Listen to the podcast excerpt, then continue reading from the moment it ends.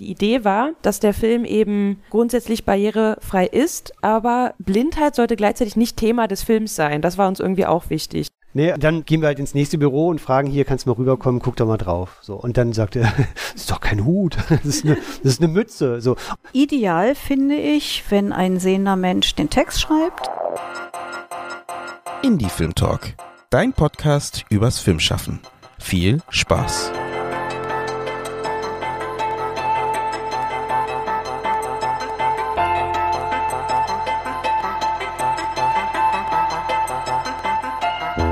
Ich bin Susanne und ich freue mich heute mit euch über äh, ein ganz besonderes Thema zu sprechen. Ihr seid natürlich wieder ganz richtig beim Indie Film Talk Podcast und wir sprechen heute über einen Kurzfilm, der Intro heißt, von Anne Isensee und auch dazu, wie eigentlich barrierefreie Fassungen entstehen. Wir werden über die Audiodeskription sprechen und da habe ich natürlich auch drei wunderbare Gäste hier an einem runden Tisch sitzen, von denen ihr gleich mehr erfahren werdet. Und bevor wir in die Tiefe gehen, wer hier heute sitzt, möchte ich an erster Stelle gerne unseren Unterstützern und Unterstützerinnen da draußen danken, die es überhaupt möglich machen, dass wir immer weiter produzieren dürfen, munter und heiter über verschiedene Themen aus dem Filmbereich reden können. Und möchte da mal einen ganz großen Dank loswerden an Daniel und Maria, die uns tatkräftig bei Steady unterstützen. Und wenn du das Gefühl hast, dass du das eigentlich auch gerne machen möchtest, dann komm gerne zu uns in den Supporters Club auf Steady. Du findest uns auf Indie Film Talk unter Unterstützen oder natürlich auf Steady selbst. Da kannst du, ich glaube, am einfachsten einfach unseren Namen googeln, Indie Film Talk oder in den Show Notes findest du auch alle wichtigen Informationen, um uns ein bisschen unter die Arme zu greifen. Und jetzt möchte ich ganz herzlich die drei Gäste begrüßen. Einmal Anne Isensee, Animationsregisseurin und Animatorin, wie ich gelernt habe. Nicht Animateurin, das hast du so wunderbar auch bei den Glühweindialogen gesagt, denn das ist was ganz anderes. äh, obwohl du auch sehr lustige Filme machst, muss man ja sagen. Dankeschön. und ich, ja? Weniger körperlich. Weniger körperlich, ein bisschen entspannter, äh, wahrscheinlich am, am Tisch und an Animieren am, am Computer. Und ich begrüße Jonas Hauer, Musiker, Komponist und Audiodeskriptor und Filmbeschreiber. Hast du gesagt, findest du eigentlich viel schöner? Ja, es ist das Gleiche, ja, genau. Also Audiodeskriptor und Film, ja, genau. Ich glaube, also bei Audiodeskriptor wüs wüsste ich jetzt vielleicht erstmal nicht, was es ist. ähm, und F Filmbeschreiber ist. Äh, es klingt viel poetischer. Ja, ein bisschen, wa? Ja. Klingt Klingt schön. Aber beides ist okay. Und ich begrüße ganz herzlich Barbara Fickert, Initiatorin Kinoblindgänger, Bloggerin, Filmbeschreiberin und Produzentin von barrierefreien Fassungen. Genau, und zwar für internationale Arthouse-Filme. Und alles sehr beeindruckende Titel und Rollen, die ihr hier mitbringt. Und ich freue mich sehr, dass wir heute über ein Projekt sprechen, wo ihr alle in ganz anderer Art und Weise äh, in irgendeiner Form beteiligt wart, nämlich den Film Intro aber bevor wir das machen, finde ich es immer ganz spannend, nochmal zu horchen, wie seid ihr eigentlich zu dem Medium Film gekommen? Jonas, wie war dein Weg zum Film? Äh, jetzt allgemein zum Film oder mhm. zum, zur Audiodeskription? Gerne auch. Erst, Weil das waren verschiedene Wege bei das mir. Das glaube ich. Gerne das Erstere und dann, wie kam es zur Audiodeskription? Genau, also ich hatte früher in der Schule einen sehr guten Freund, der schon so mit, boah, was war mit der fünfte Klasse angefangen hat, so kleine Videos zu drehen. Damals noch mit so diesen, du kennst dich da aus, Anne. Cam, heißt es Camcorder? Sind äh, diese mit diesen kleinen Kassetten so drin? Digi, weißt du? Digi, äh, nee, Digi, das war dann später. Nee, das waren diese kleinen Details, ist vielleicht auch nicht so wichtig. Also kleine, äh, noch analog irgendwie. Äh, genau, und das war ziemlich speziell, dass er so eine Kamera hatte und das weitete sich dann immer weiter aus. Und er selber war so ein totaler Fan von Manteldegen-Filmen, so Kostümfilme. Gruselfilme, speziell im England der 1970er, 60er Jahre. Das hat ihn total fasziniert. Und er hatte dann irgendwann einen riesen Kostümfundus und das, das endete dann alles so, dass wir alle, also alle seine Freunde spielten dann irgendwann in seinen Filmen mit. Und das heißt, so bin ich quasi zum Film gekommen, also vor der Kamera quasi, äh, in irgendwelchen Kutten und, und so. Stell mir das gerade vor. ja, das war super. War, war super. Also war, für mich, für mich war das extrem spannend, weil ich natürlich auch ganz viel gelernt habe darüber, ne? Also auch über über Gesten zum Beispiel, weil ich hab, musste dann halt ab den Anweisungen, also ich habe ja keine Blinden gespielt in dem Film, obwohl es gab einmal, einmal habe ich sogar einen Blinden auch gespielt, aber in der Regel nicht. Und dann musste ich natürlich einfach sehr genau äh, wissen, was ich jetzt tue, so, ne? Und ähm, in irgendwelchen Kampfszenen oder so Verfolgungsgeschichten wurde ich dann gedoubelt.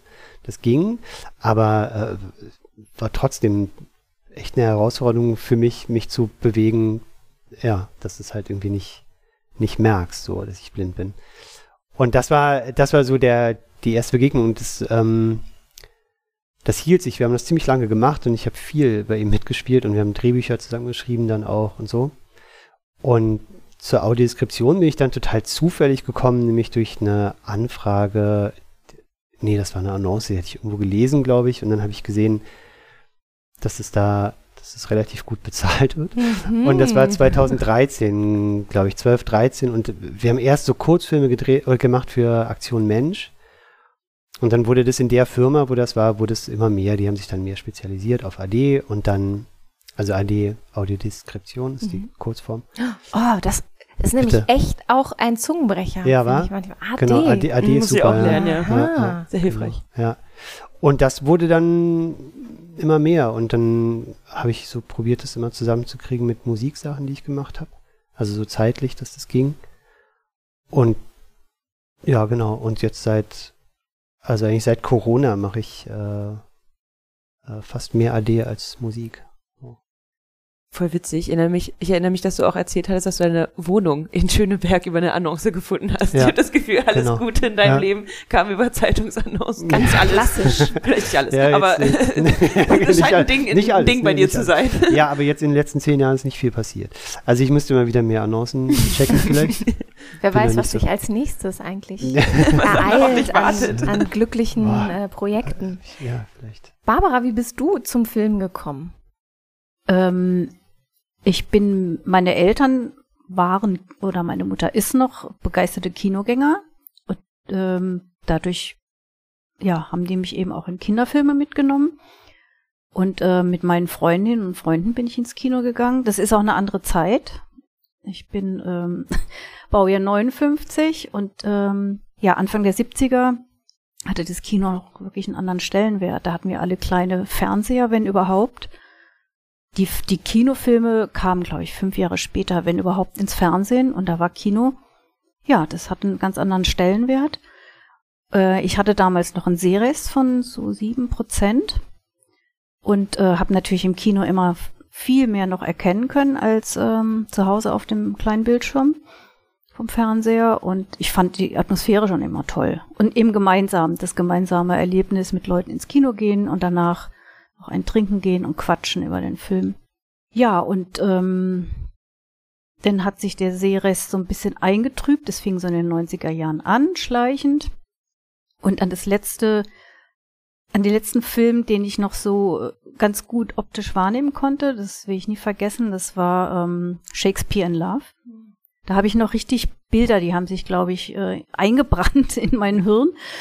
Ähm, ja, und dann wurde das immer weniger und dann habe ich, ich bin ins Kino gegangen, aber es war halt, ja, ein bisschen traurig eigentlich. Und ähm, seitdem es eben die Greta-App gibt, die hat jetzt, ich glaube, die feiern dieses Jahr auch ihr zehnjähriges Bestehen. Ähm, das war für mich ein Quantensprung und dann habe ich angefangen zu bloggen erst über meine Kinoerlebnisse und eben auch über die äh, Hörfilmfassungen. Und da habe ich dann äh, ganz oft auch mit den Produzenten Kontakt aufgenommen und die haben sich tierisch gefreut. Endlich mal eine blinde Person, die sich dafür interessiert, was sie tun. Mhm. Ähm, und angefangen mit dem Blog habe ich 2015 im Januar und Ende des Jahres kam dann mal ein Anruf, ja, wir bauen eine neue ähm, Abteilung auf, barrierefreie Filmfassung und ob ich nicht Lust hätte, quasi die Blindenredaktion, das ist auch kein schönes Wort, aber eben die ähm, Texte, die ein sehender Mensch geschrieben hat, ähm, abzunehmen. Habe ich gesagt, ich kann es doch gar nicht. Ach, Sie machen das schon. Ja, und vorher hatte ich dann auch schon im Tonstudio, durfte ich Mäuschen spielen beim Einsprechen von ähm, ADs. und äh, da bin ich so so reingeschlittert. Und der erste Film, äh, äh, an dessen äh, AD ich mitgearbeitet habe, war äh, Bibi und Tina äh, ähm, Mädchen gegen Jungs. Ja, und dann wurde das immer mehr. Ne? Kam eins zum anderen. Du bist ja als ähm, mit deinem Blog Kino-Blindgänger jetzt auch nee, schon. nee, der Blog ist die Blindgängerin. Der Blog ist die. Ah, gut, dass du das nochmal sagst. Das heißt, den Blog findet man auch noch unter die Blindgängerin. Ja, nur. Nur und äh, Genau. Kino-Blindgänger, das, was du dann auch noch eröffnet hast als Initiative, das ist dann nochmal was anderes. Die Kinoblindgänger ist sogar eine gemeinnützige GmbH. Ja. Und ähm, die, ja, das war dann so äh, eine Logik eigentlich. Ich habe gemerkt beim Kinogehen und Bloggen, ähm, wie viele Filme eigentlich keine barrierefreie Fassung bekommen, also auch keine AD. Und ähm, das sind vor allen Dingen die, die interessanten internationalen Arthouse-Filme, weil eben keine deutschen Fördergelder drin stecken. Also so, also müssen sie keine äh, Fassung bekommen. Dann habe ich gedacht, und wenn ich nur einen Film hinkriege mit äh, der äh, GmbH, aber ich versuch's. Ja, und das, ähm, jetzt haben wir, glaube ich, schon zwölf Filme barrierefrei gemacht. Wie lang, wie lang bist du damit schon unterwegs? Die Kino, die äh, GmbH ist seit Mai 2016 aktiv. Anna, du warst ja schon einige Male bei uns, aber ich werde nicht müde, deinen Weg zu hören. Zum Film? Mhm. Ähm, gut, aber ein neues. Ich freue mich auch, äh, dass ich nochmal dabei sein darf tatsächlich. Ähm, genau, äh, ich glaube, ich habe das tatsächlich immer so erzählt, wie es war. Äh, Einzelkind, äh, viel bei Oma und Opa gewesen, ähm, sehr viel Fernsehen geguckt, trotzdem keine viereckigen Augen gekriegt, trotz aller Warnungen. Und beim Fernsehen immer mitgezeichnet und gemalt. Also sowohl die Figuren abgemalt, äh, als auch manchmal so kleine Geschichten erfunden und auch in der Schule und ja, wann immer es sich halt ergeben hat. Und genau, war auch wirklich so über Kindheit und Pubertät hinaus sehr, sehr animationsbegeistert. Aber ähm, genau, habe gar keine ähm, Künstlerin, Künstler in der Familie und auch sonst irgendwie nicht den Zugang gefunden, mir das selber beizubringen. Und nach dem Abitur bin ich nach Dresden gezogen, um erstmal äh, Soziologie und Kommunikation zu studieren und da habe dort ein Praktikum gemacht. Ähm, äh, Medienkulturzentrum, wo der immer noch existierende Workshop Anima stattfindet. Und da habe ich das erste Mal äh, animiert und war wirklich, äh, also es muss, es klingt immer so pathetisch, aber es hat wirklich mein Leben verändert, weil es war einfach, ich war so begeistert, dass ich es jetzt geschnallt habe, wie das geht und dass es, äh, dass man das einfach machen kann. Ähm, genau, da war ein äh, Dozent, Ulf Grenzer äh, von der Film Uni Babelsberg, damals noch HFF Potsdam, äh, mit als Mentor dabei und den habe ich äh, ja belagert, gelöchert, aufgelauert in dunklen Ecken. Nein, aber ich habe ihn auf jeden Fall gef gefragt, wie man halt in diesen Studiengang kommt und ja, habe mich nach dem Praktikum direkt an meine Bewerbung gesetzt und ähm, mich für Animation eben beworben und äh, es hat sofort geklappt. Das war der glücklichste Tag meines Lebens. Es hat sofort Klick gemacht, anscheinend. Ja. Du bist ja jetzt mit einem ganz besonderen Projekt unterwegs. Intro, Synästhesie, Translating Animation. Das ist ja nicht nur ein Kurzfilm, sondern ein künstlerisches Forschungsprojekt. Was heißt das genau? Was, was involviert genau dieses Projekt? Genau, und zwar ähm, Intro ist ein Kurzfilm, der im Rahmen von Synesthesie Translating Animation entstanden ist. Und letzteres ist eben äh, das Forschungsprojekt, das ich mit meinen Freunden äh, Thekla Neuss und Halvar Schommerz aufgesetzt habe. Die sind beide The äh, TheaterwissenschaftlerInnen. Und im Prinzip entstand die Idee so ein bisschen daraus, dass ich äh, 2018, 19 äh, meinen ersten Film mit FFA-Fördergeldern produziert habe, also öffentlicher Förderung, die immer die Auflage hat, dass man eine barrierefreie Fassung erstellen muss. Eigentlich ist unterstrichen, ist es tatsächlich für den Kurzfilm und insbesondere für den Animationsfilm, die eigentlich immer drastisch unterfinanziert sind, extrem leicht eine Befreiung zu bekommen. Und ich weiß noch, dass ich damals bei der Produktion und auch erst so zum Ende hin eben so geschaut habe, okay, was muss ich jetzt tun, um die letzte Rate abzurufen? Ah ja, ich brauche eine barrierefreie Fassung. Ah, hm, was ist das denn? Weil das haben wir im Studium tatsächlich nicht gelernt und ich hatte damit überhaupt gar keinen Kontakt und ähm, ja, habe dann eben das bei einer Agentur, ich weiß gar nicht mehr wo, damals angefragt. Genau, hat dann eben auch festgestellt, das kostet sehr viel mehr, als ich jetzt noch so an, an Budget hätte. Und ja, habe dann eben, wie gesagt, diese Befreiung beantragt, sie sofort bekommen. Und das ist eigentlich auch vielleicht nicht gang und gäbe. Ich glaube, es wird immer mehr auch gemacht, aber es ist auf jeden Fall sehr, sehr einfach, das nicht machen zu müssen. Aber ich fand das damals total schade, habe auch einfach festgestellt, äh, ich habe da eine riesen Wissenslücke was, was ja eigentlich auch krass ist, wenn man denkt, dass ich an einer der größten Filmhochschulen studiert habe. So, ne, wenn, wenn, wenn wir es nicht lernen, wer lernt es denn mhm. dann? Wer soll es denn dann vormachen? Ja, genau. Ja. Und ähm, mhm. und ja, und habe einfach festgestellt, okay, ich mache exklusive Filme, aber nicht im positiven Sinne. Und ähm, habe mir einfach vorgenommen, okay, irgendwann will ich das für mich mal so, will ich das dafür mal so als in den Mittelpunkt stellen, äh, um das für mich zu lernen, um das vielleicht auch einfach, ja, vielleicht so ganz blöd gesagt, für mich auch irgendwie wieder gut zu machen, aber auch um es so, so zu verstehen. Drei Filme später, also es war dann der, der dritte Film danach, glaube ich, ähm, ja, und auch so in äh, 2020, so in diesem ganzen Lockdown, entstanden, wo viele ja irgendwie nochmal so ihre ganzen Sachen und Arbeiten und so durchdacht oder überdacht haben. Äh, ja, habe ich mich dann eben mit besagten Freunden zusammengetan und wir wollten das so als Experiment ausstellen. Okay, wir machen das jetzt zum Konzept, einen, einen möglichst barrierefreien Film, muss man ja sagen, ähm, zu produzieren. Und da wir schnell gemerkt haben, dass das so relativ Neuland ist, insbesondere in Bezug auf Animationsfilm, also dass wir so rein, also in der Praxis da noch nicht so viel zu finden konnten, dachten wir uns, dann versuchen, dann, dann können wir doch, recht. Genau, dann, dann können wir auch unsere Erkenntnisse vielleicht gleich parallel, äh, ja, öffentlich zugänglich machen, dass man nicht jedes Mal Leute wieder das so als Idee haben, das Rad neu erfinden müssen. Ähm, es wurde auch damals ähm, von der Filmuni Babelsberg so ein ähm, Preis ausgeschrieben für künstlerische Forschung. So ein ga ganz kleines Budget halt, aber wir hatten dann eben einfach so einen kleinen Rahmen, in dem wir das machen konnten. Ja, und so ging das dann los. Jonas, weißt du noch, wann Anne auf dich zugekommen ist mit dem Projekt und wie sie das beschrieben hat, was sie davor hat? Ich stelle mir das, ich, ich habe jetzt den Kurzfilm sehen dürfen ja. und äh, durfte mich natürlich auch auf der Webseite austoben, wo es auch einen Podcast gibt.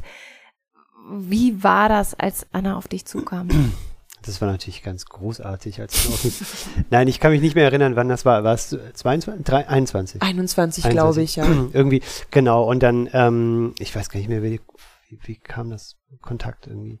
Über irgendwen hatte sie, glaube ich, von. Du wurdest von zwei Seiten empfohlen, sowohl von Anke oh, Nikolai als auch von Hannah Reuter. Die ah, ja, genau, beide, genau. du frag doch mal so, genau. was so ein Film und so frag doch ja. mal den Jonas Hauer. Genau, da, genau, zu der Zeit, genau, habe ich äh, mit Anke nämlich hier gemacht, genau. Da, genau, daher. Und das, und dann war es so, dass die, die beim ersten Mal habe ich nicht so richtig verstanden, was sie eigentlich, was sie eigentlich macht, so.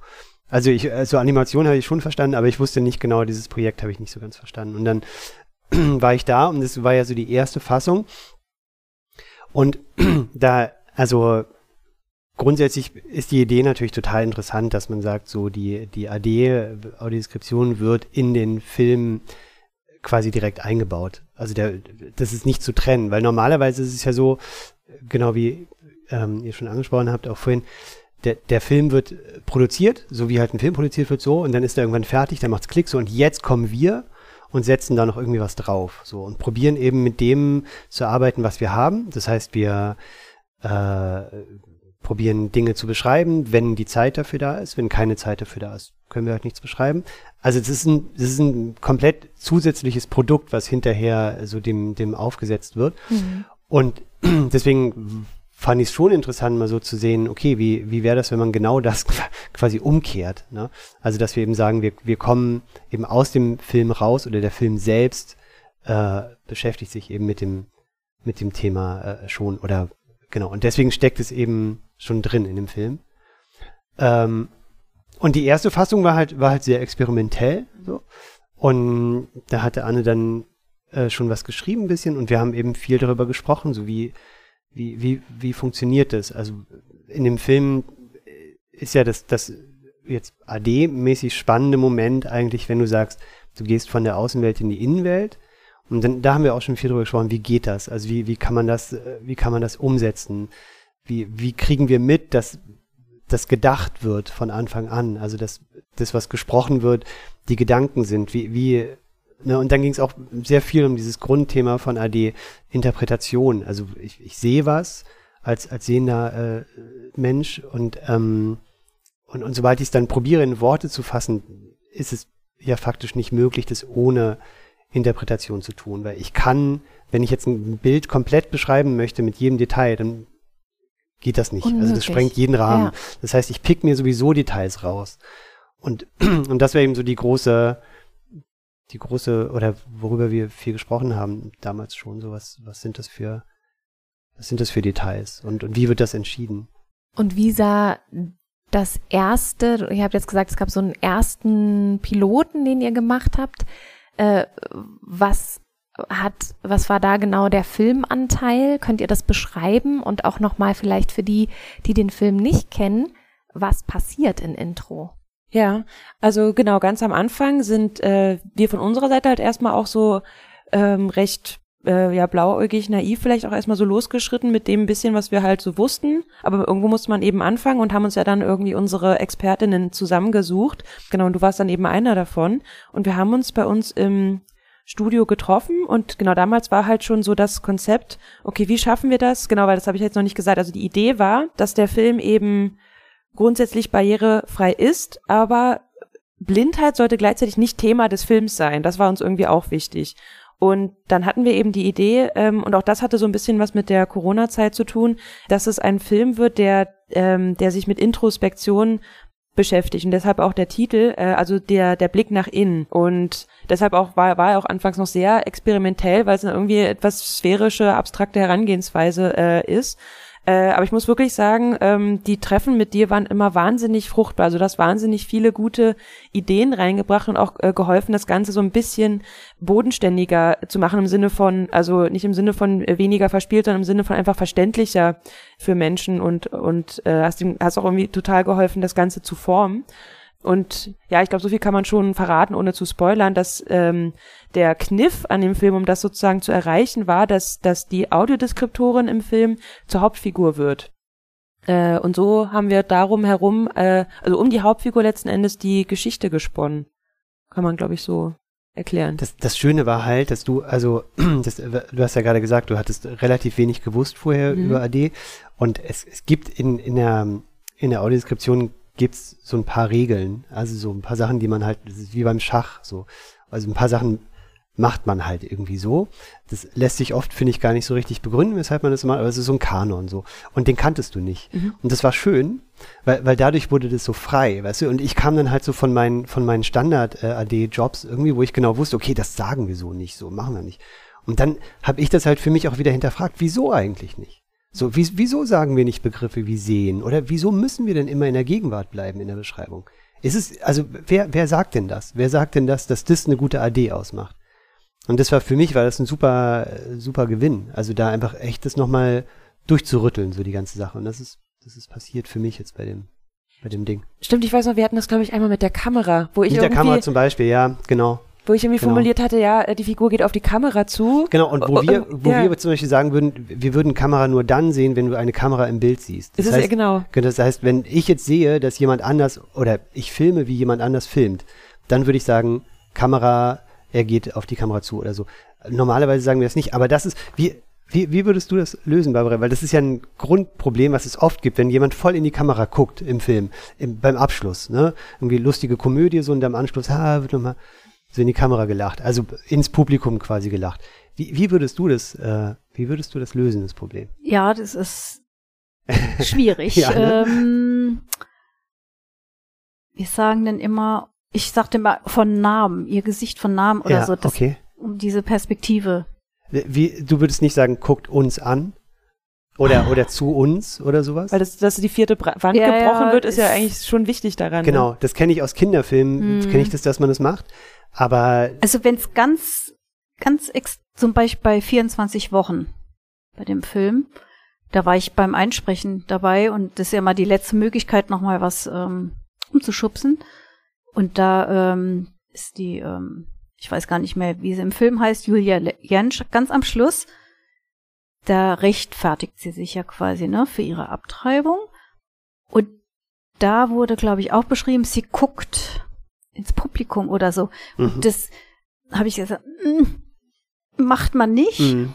Und dann hat aber die, die Ilka Teichmüller, die Sprecherin, hat gesagt, die guckt aber so. Das kann man, also das ist so extrem. Und haben wir es dann auch gemacht. Also, wie gesagt, es gibt nie die hundertprozentige Lösung. Ne? Und ich finde, da, da darf man sich jetzt auch nicht ähm, irgendwie in so festgefahrenen Schranken bewegen. Ja, da halt. muss man halt einfach mal, ja, gucken, gucken, wie es, äh, äh, ja, dem, um dem eben gerecht zu werden, Mhm. was man da, was da auf der Leinwand zu sehen ist. Zum Beispiel, wenn du, wenn du sowas hast, ich denke ich gerade dran, weil das hatte ich nämlich neulich, genau das, das Ding.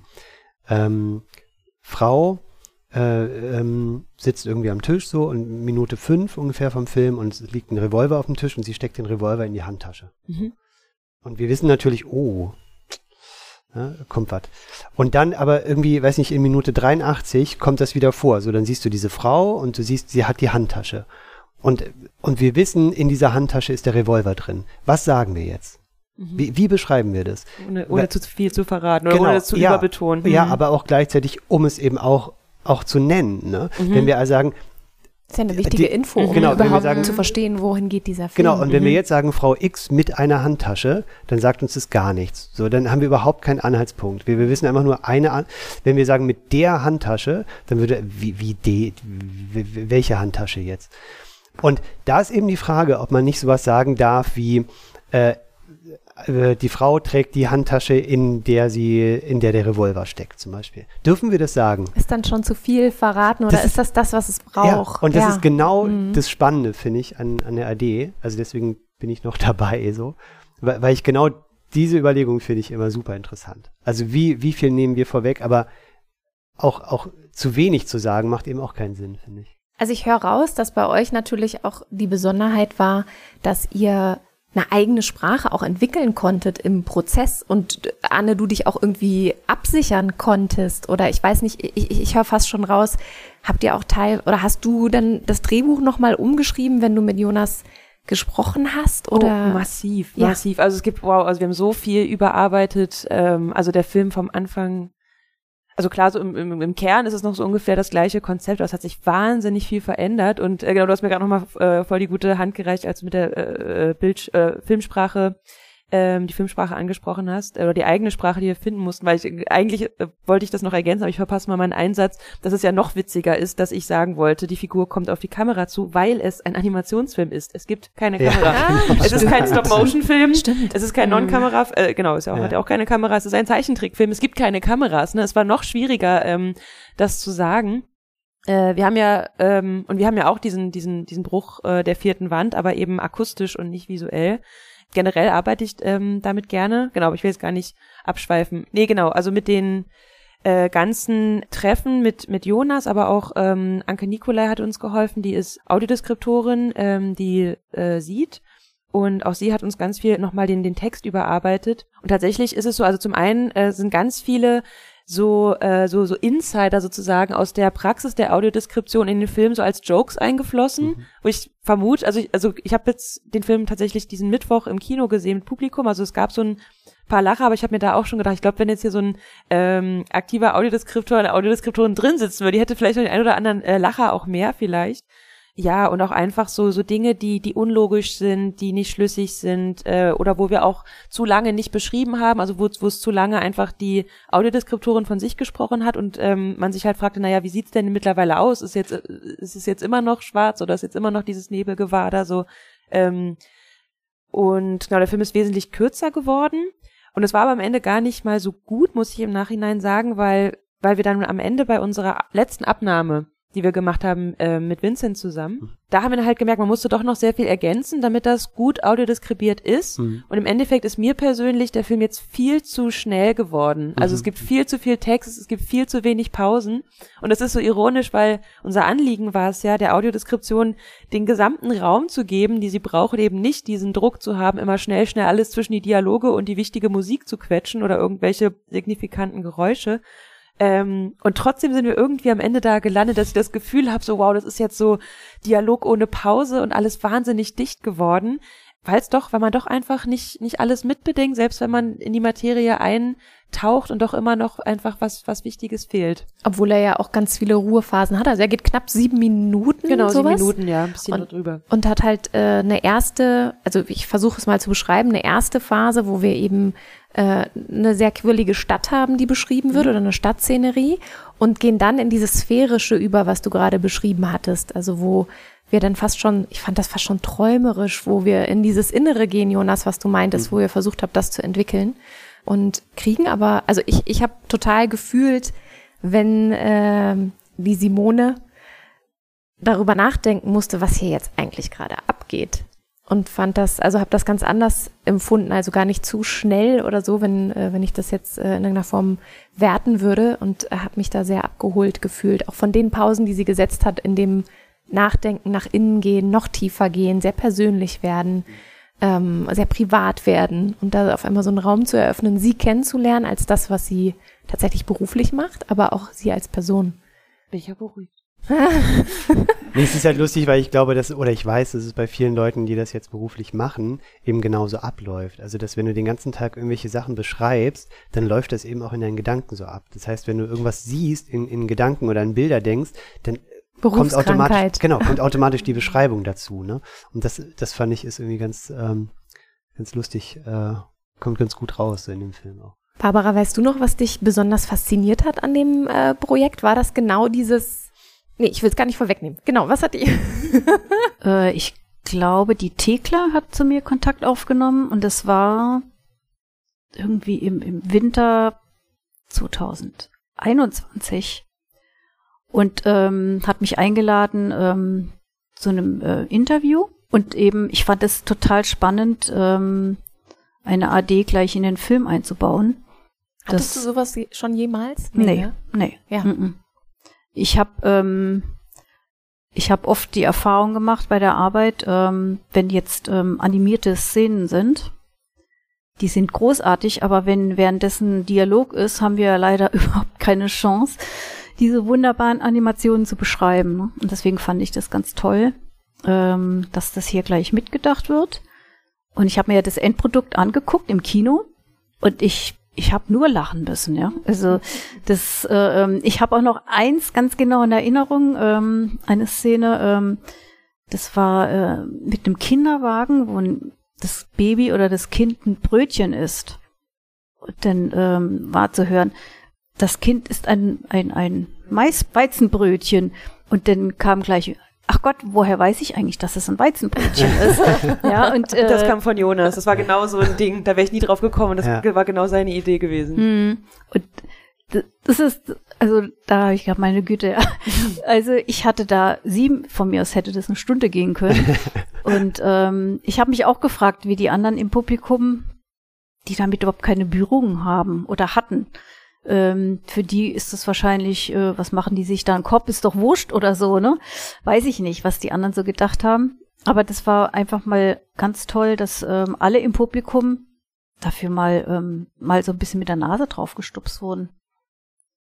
Wie eben, äh, was das überhaupt ist und, und, und, also ich fand das einfach toll, das Projekt. Und wie hast du dich dann weiter involviert? Was war sozusagen dein, ähm, dein Ping-Pong-Spiel mit Anne? Was habt ihr gemeinsam entwickelt? Ja, beim Entwickeln war ich ja gar nicht mehr dabei. Ne? Ich habe dann äh, einfach auf das Endprodukt gewartet und mir es im Kino angeguckt. Oder sage ich jetzt was Falsches? Nee, ne? Nee, aber genau, ähm, wir haben auf jeden Fall aus dem Interview, äh, genau, also das haben wir noch nicht gesagt, bei dem Forschungsprojekt ist ein Aspekt davon, dass wir auf einer möglichst barrierearmen Webseite ein Audioprogramm äh, hosten, wo wir eben Leute eingeladen haben, äh, um über Audiodeskription zu sprechen. Mhm. Also in Barbara, Jonas und auch Anke Nikolai waren zu Gast. Und da haben wir aber auch äh, ein paar Episoden gemacht, wo wir so über unseren Prozess reflektiert haben. Und wir haben aus dem Interview mit dir einfach ganz viel mitgenommen. Also so ganz viel ist so, haben wir da auch einfach an Erkenntnissen gewonnen, ähm, äh, die dann so in den Film einfach eingeflossen sind, weil der war damals ja noch nicht fertig. Ähm, genau. Hm. Und, äh, und du unterstützt uns sehr bei unserer Öffentlichkeitsarbeit. Ja, unbedingt, unbedingt, ja. Wie ist das denn sonst normalerweise, Barbara, wenn du ins Kino gehst oder wenn du ähm, eben nicht die Chance hast, barrierefreie Fassungen zu produzieren? Wie kann man sich diesen Prozess überhaupt vorstellen? Also, dass, dass so eine barrierefreie Fassung entsteht. Ja, wie entsteht die? Wenn der Film wirklich fertig ist, die finale Filmfassung. Denn ähm, mit diesen technischen Begriffen bin ich nicht so doll, aber dann ähm, wird da ein Timecode, ja, mit einem Timecode bestückt. Und dann äh, gibt's äh, einen sehenden Autor oder Autorin und die schreiben eben den Text. Und das dauert, ja, die sitzen meistens eine Woche. Also ich rechne immer mit einer Woche ungefähr. Und wenn die dann fertig sind, Denn ähm, entweder in Präsenz oder seit Corona auch äh, sehr oft, ich mache es immer per WhatsApp äh, Anruf oder telefonisch. Ähm, denn ähm, lesen die mir quasi ihren Text in die Dialogpausen ein, während der Film läuft. Und dann arbeiten wir uns so durch, ja, von Minute zu Minute. Und dann wird es abgenommen und dann bestenfalls gibt's dann nochmal eine sehende Redaktion. Und mit dem Ergebnis geht's dann ins Tonstudio und dann wird es eingesprochen. Und ich mache auch sehr gerne Sprachregie. Das ist auch so die letzte Möglichkeit, nochmal ähm, in den Text einzugreifen. Oder man meistens merkt man auch, oh, das war jetzt zu viel Text für die Dialogpause. Oder manchmal entdeckt man auch noch wirklich einen Fehler. Das kommt auch vor. Zum Beispiel, hast du, gibt's so einen Klassiker, was, was immer wieder nicht so gut läuft oder wo man sich verhaspelt oder? Klassiker. Ach, nee, manchmal merke ich denn, das ist jetzt doch nicht so schlüssig, gerade mit Personen antexten zum Beispiel, ne? Denke ich, oh, da muss man dann noch mal den, den Namen einführen, wer jetzt gerade spricht. Hm. Beim, beim Arbeiten vorweg war mir das dann irgendwie klar oder so. Und wenn du das dann noch mal hörst, nach einer Weile auch, dann denke ich, oh nee, da müssen wir doch noch mal sagen, das ist jetzt Anne, die da spricht. Oder, na, Anne war jetzt ein blödes Beispiel. Beate, die da gerade spricht oder so, ne? Das sind so die, ja, und dann ist das Produkt fertig und dann wird es eben bestenfalls äh, der Kreta-App ähm, zugespielt, dieses Audiofile. Und dann ähm, kann man sich dann die Hörfilmfassung vor dem Kinogang auf sein Handy runterladen und geht dann ins Kino seiner Wahl. Das ist der optimale Gang. Magst du vielleicht erklären, was die Greta-App genau ist und wie das für dich denn Step by Step funktioniert, um letztlich die Greta-App auch beim Film im Kino nutzen zu können? Also die Greta-App kann sich jeder, jede ähm, kostenlos ähm, runterladen. Dort kann man sich dann je nachdem, ob man eben die ähm, Hörfilmfassung braucht oder die erweiterten Untertitel. Ich brauche natürlich die Hörfilmfassung. Da gibt's in dem Menüpunkt ähm, Filmauswahl und den Film, den ich mir eben im Kino anschauen möchte, äh, äh, den aktiviere ich dann und dann ist unten drunter der Button Download. Das aktiviere ich und dann erscheint die Hörfilmfassung äh, unter meine Filme. Ja, und dann gehe ich in das Kino meiner Wahl und ja, aktiviere dann die äh, App im Kino. Und wenn der Film anfängt, das kriegt man ja irgendwie mit, dann ähm, gehe ich auf den Punkt Abspielen und dann ähm, synchronisiert sich die, die App mit dem Filmton. Also die ähm, Ah. Pro Film wird denn ein Filmton ausgesucht, der auch so schnell nicht mehr wiederkommt, sonst wäre es schlecht. Und ähm, deswegen muss man auch dem, der, wie war das, der App des äh, Zug, den Zugriff auf das Mikrofon, das kriege ich immer nicht so richtig formuliert, gestatten, dass eben die App hört, ähm, jetzt ist mein Ton gekommen, jetzt muss ich mich synchronisieren. Und wenn man die App startet, hört man so, so wie so ein Herzklopfengeräusch. Und äh, in dem Moment, wenn, bevor sie sich synchronisiert, dann gibt's wie so einen kleinen Klingelton und dann höre ich die ähm, Sprecher oder Sprecherin der, der AD in meinem Kopfhörer. Und den Filmton wie alle anderen eben ja auch im Kinosaal. Ah, das heißt, du hast äh, auch, also du hast dein Headset an oder einen Stöpsel? Ein Kopfhörer, einen ja. Kopfhörer hast du an? Mhm. Ja. Und hörst dann zusätzlich den Film. Ah. Die AD, ich, nicht den Film. Äh, genau, die AD. Mhm, genau. Ah, aber hat die AD aber den Originalton des Films hörst du doch übers Kino. Ja, ja. Ja, ja genau. Okay, dann habe ich das jetzt mhm. richtig verstanden.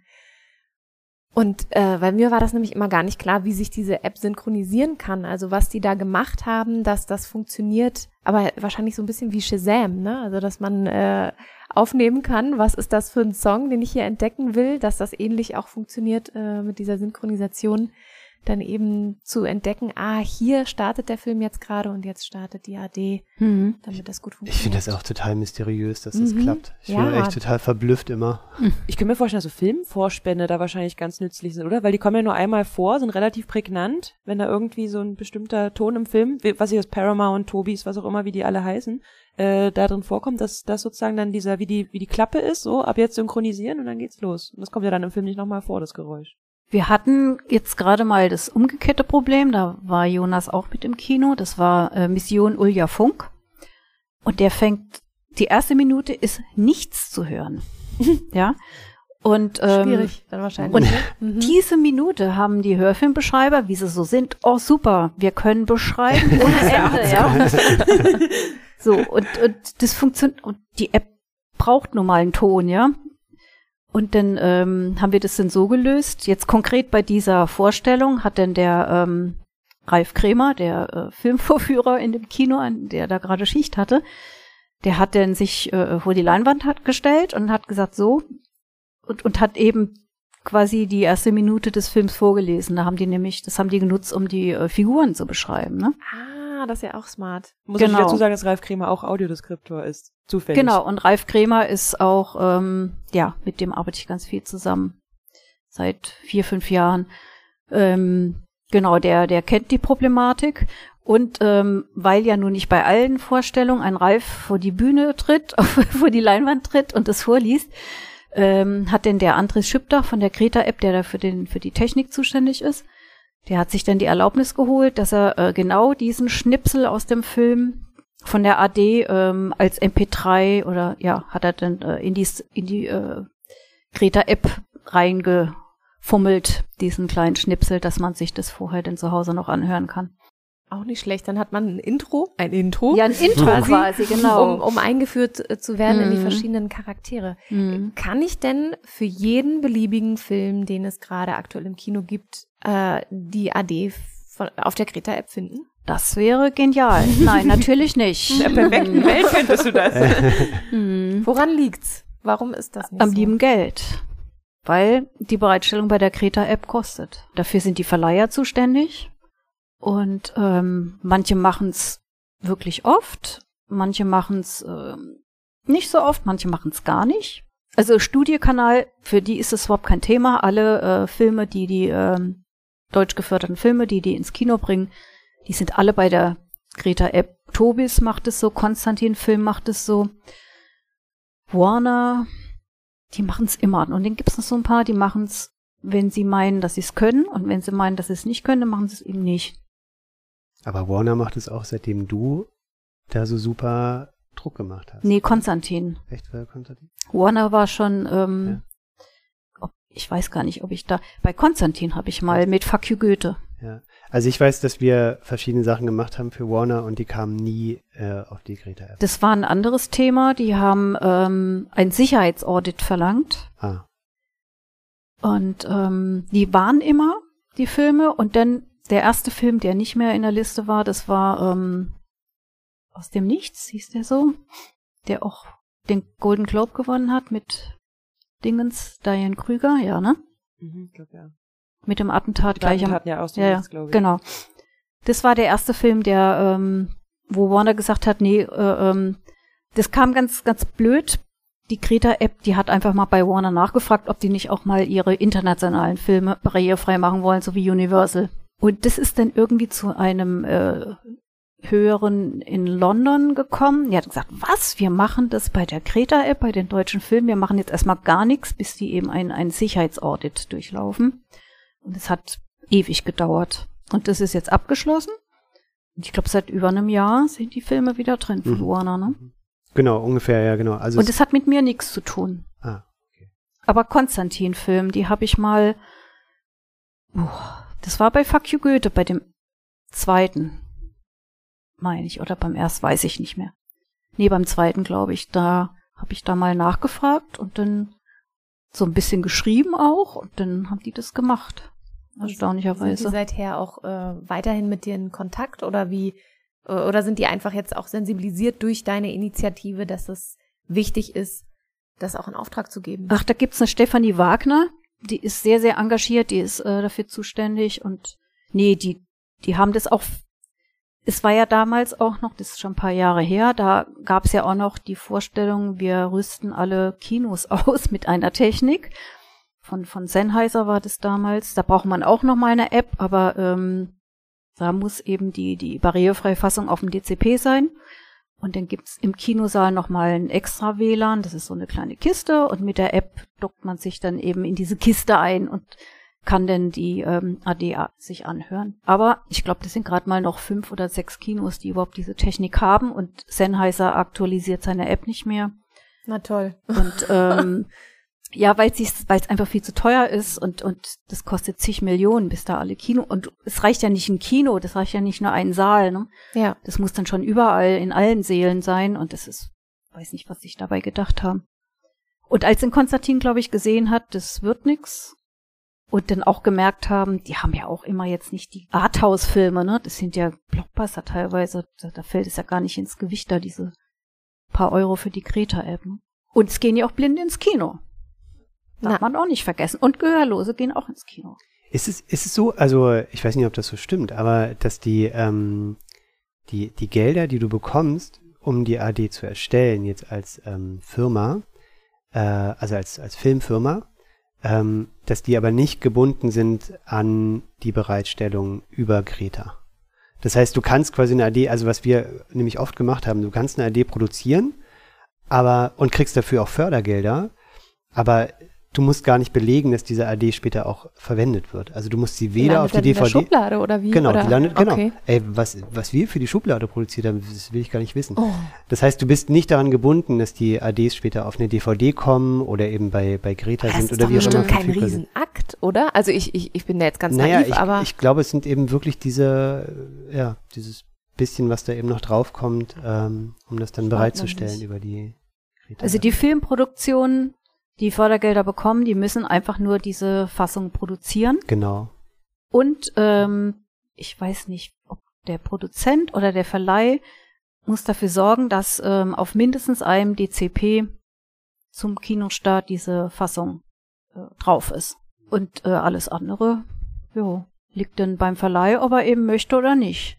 Ich stelle mir das total schwierig vor, gerade wenn ich verschiedene Filme kenne, die ganz unterschiedlich produziert werden. Anne, du hast ganz am Anfang gesagt, beim Animationsfilm, da braucht man eigentlich nicht viel machen, um sich davon zu distanzieren und zu sagen, ach, das mit der barrierefreien Fassung, das lassen wir mal.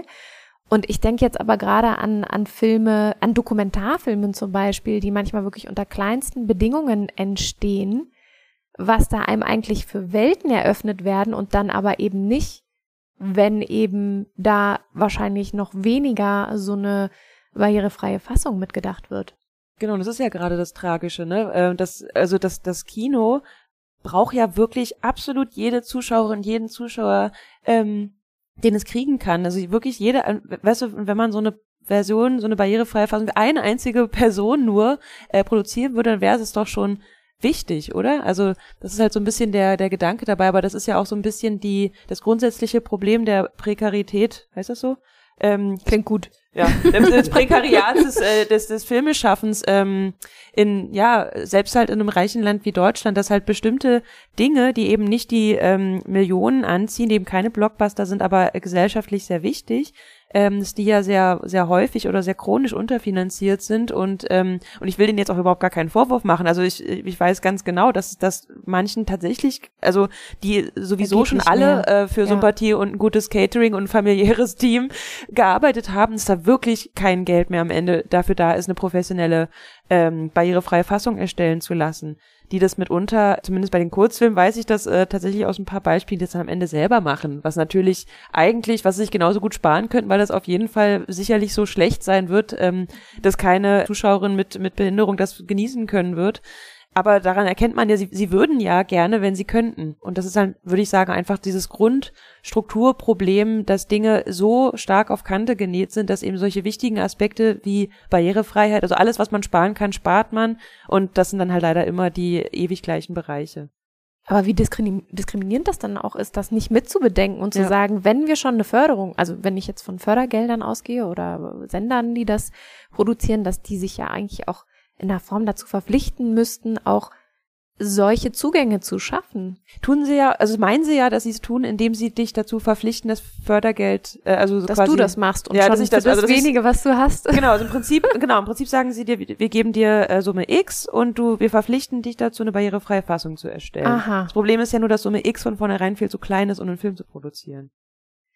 Ich finde das so irre, weil ich hatte letztens ein, ein ganz tolles Erlebnis im Kino. Ähm, das hatte ich geschrieben, äh, Barbara, mhm. ne, unter deinen Post, dass ich in Saarbrücken war und da gab es auch einen Spielfilm, der gezeigt wurde. Tamara hieß der, glaube ich. Und am Ende gab's, gibt's halt äh, dort immer ein Filmgespräch. Also das heißt, es ist äh, meistens jemand vom Filmteam da. In dem Fall war das der Regisseur. Jonas Ludwig Walter, mit dem habe ja. ich im Bachelor studiert. Ach was, ah, okay. Und ähm, dann hatte sich eine Dame aus dem Publikum gemeldet und hatte sich ganz herzlich bedankt für die barrierefreie Fassung, für die AD. und hat gefragt, ob es hier schon eine Zusammenarbeit gab mit ihm oder dem Drehbuchautor ähm, und der Person, äh, die die Filmbeschreibung realisiert hat. Weil sie das so poetisch und passend zum Film fand, dass sie das Gefühl hatte, das ist aus einem Guss. Und das hat mich so berührt und ich hatte das Gefühl, auch der ganze Saal hat, also es war so eine tolle Information einmal, so äh, was, was man einfach sonst gar nicht weiß, was da an Arbeit drin steckt und was das für ein Unterschied ist. Und gleichzeitig, dass sie das so erzählt hat, also ich glaube, die ganzen Leute, die da drin saßen, das war ein Saal mit, mit bestimmt 150 äh, äh, Personen, die nehmen das alle mit aus diesem Abend.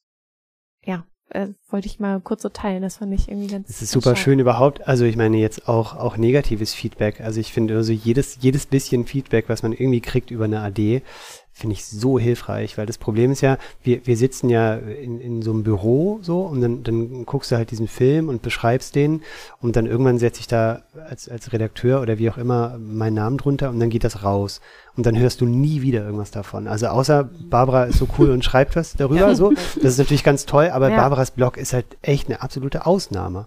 Also wir kriegen nie, also äh, also zu jedem 20. Film vielleicht, den ich mache, kommt mal irgendwie was zurück über Umwege, dass jemand sagt, ja, habe ich verstanden, habe ich nicht verstanden, was, was habt ihr denn da für einen Quatsch gemacht, so. Ne? Also, und das wäre so hilfreich. Das, und das ist für mich, ehrlich gesagt, ist das so das eins der größten Probleme so an der, an der Arbeit, dass ich immer was mache und ich weiß nie, ob es funktioniert, weil du bist ja wahnsinnig subjektiv. Weißt du, wenn ich einen Film beschreibe oder ich, ich beschreibe den mit einem, mit einer sehenden Person zusammen, äh, dann, dann muss ich quasi für stellvertretend für die Blinden entscheiden, versteht man das oder versteht man das nicht. Und das ist natürlich super krass, weil, weil ich natürlich äh, Film sicherlich anders äh, sehe als viele andere Leute, die Sachen vielleicht viel besser verstehen oder viel schneller oder viel langsamer. Oder zum Beispiel mit, mit Stimmen so. Also ich bin nicht so wahnsinnig gut, mir Stimmen zu merken. Ähm, und deswegen bin ich jemand, der auch in Minute äh, 45 nochmal wen antextet. so. Ah, na Wa- was, was klar, viele Leute nicht machen, die sagen dann, ey, wieso, den kennen wir doch so. Und Mhm. dann meine ich, nee, den, ich habe den in Minute sieben mal gehört im Hintergrund. Ich weiß nicht mehr, wer das dass ist. das der war. Genau. Ja. Und das ist, und da wäre das so hilfreich, einfach ein bisschen mehr so zurückzubekommen. Und das, das würde ich mir jetzt auch von, von Greta zum Beispiel wünschen. Da hatte ich auch neulich mal kurz drüber gesprochen, mit wem von Greta, dass man sowas irgendwie einbaut in Greta. Das heißt, du So eine lädst ein- Feed, also so, genau. so wie so ein, wie, Ja, so- wie wie ein- eine eine Bewertung. Ja, genau, wie so eine oder, oder, ja, eine ah. Kommentarfunktion, oder dass du halt sagst, Ja. irgendwie, ja, habe ich gesehen, gerne auch als Audio, weil viele Blinde äh, nehmen gerne Audionachrichten auf. Das Mhm. wäre cool, wenn man das integrieren könnte. Sprachnachrichten. Genau, das heißt, du gehst ins Kino, bist total geflasht von diesem Film, kommst raus und sagst, ja, ähm, super funktioniert, aber wieso habt ihr denn den Hauptcharakter äh, immer wieder angetextet, so brauche ich nicht mehr oder so, ne? Oder ihr seid viel zu viel über die Dialoge rübergegangen oder so, ne? Und dann gibt's eine Diskussion und dann sagt jemand anders, ja, war aber wichtig, über den Dialog rüberzugehen, sonst verstehen wir das nicht, weil wir brauchten die Information.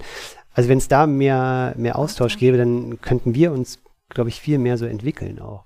Ey, Entschuldigung. Bitte. Ich muss sagen, das war für mich eine der äh, spannendsten Erkenntnisse mit äh, zu erfahren, was ihr euch einfach für einen Kopf macht und was für eine wahnsinnspolitische ähm, Arbeit ist, die ihr da tatsächlich. Wir hatten das ja auch, also tatsächlich, ähm, um vielleicht äh, da Werbung eigener Sache zu machen. Wir haben ja auch ähm, diese ähm, Podcast-Folge einmal mit dir, wo wir äh, live unsere Abnahme mitgestellt haben, aber auch mit Anke Nikolai, wo diese Themen so ein bisschen angesprochen werden, dass du ja permanent eigentlich auf dem Stand des politischen Diskurses sein musst.